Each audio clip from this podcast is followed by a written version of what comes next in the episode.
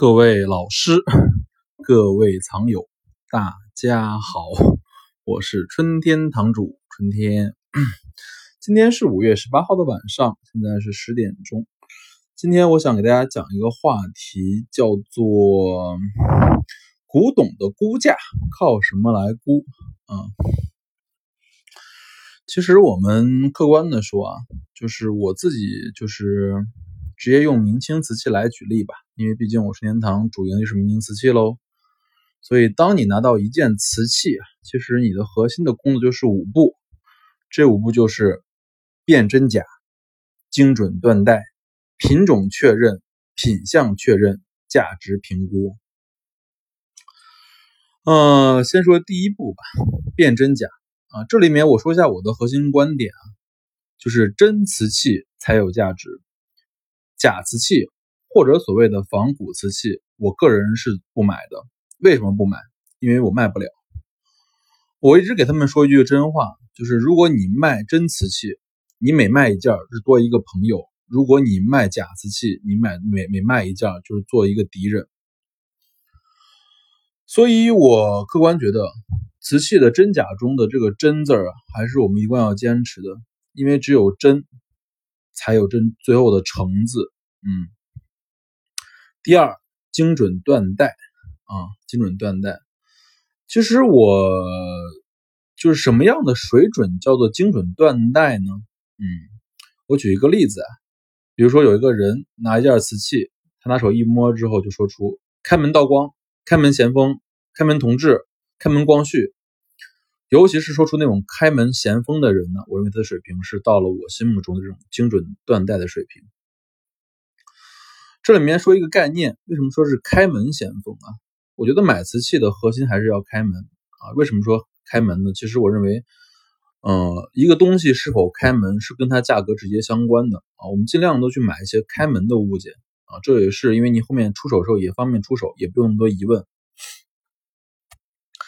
嗯，再说回到精准断代来说啊，精准断代的核心价值在于，就是说，你作为一个古董商，如果你在一秒钟或者几秒钟内做不出决定的话，你我认为你及不及格，因为大量的物件，你应该在一眼看过去就能做到对它的一个断代的一个更明确的一个认知，而且更厉害的专家应该是能把，比如说乾隆中中早期、乾隆晚期、康熙中期、晚期、早期。这种东西看得更清，更厉害的专家，比如说可以看出是年窑，还是安窑，还是唐窑。所以这种精准断代，不仅是断代朝代，而且断代窑口的水平，我觉得就是一个判断一个古玩商是不是一个及格的一个基本功。第三，针对品种的估价啊，这个其实是有点难度了，因为我们也知道，就首先你拿到一个瓷器之后，先分官窑、民窑。官窑里面还有大运瓷器、定烧瓷器、特种定烧瓷器、变种瓷器；民窑里面还有明仿官瓷器、唐明款瓷器、定烧明仿官瓷器、老普瓷器。其实我们自己看到，就是清代的大运瓷器里面的常规品种啊，就一直延续烧到今天，就是从从康熙烧到光绪的有一百五十多种，而定烧和变种的特种。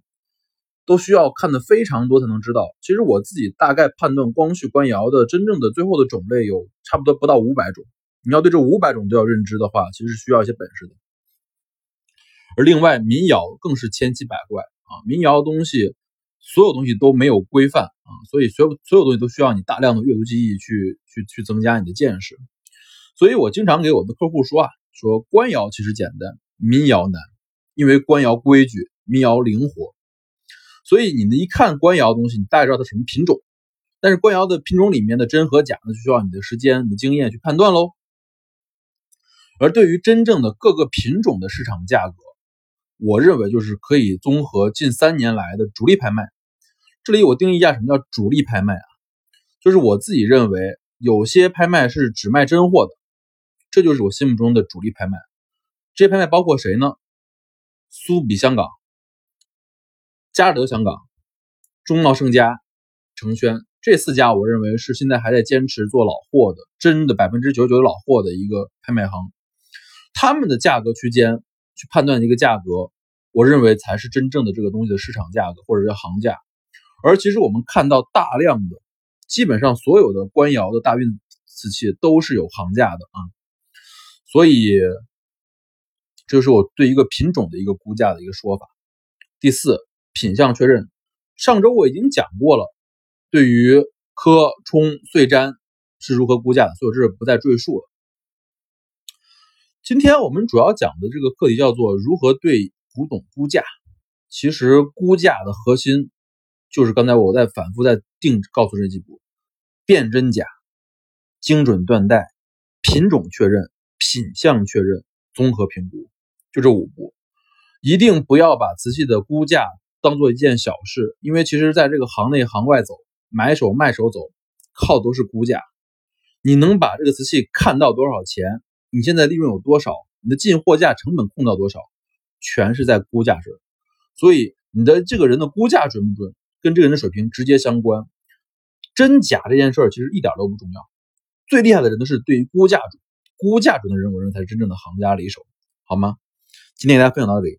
物件开门不解释，春天堂藏词。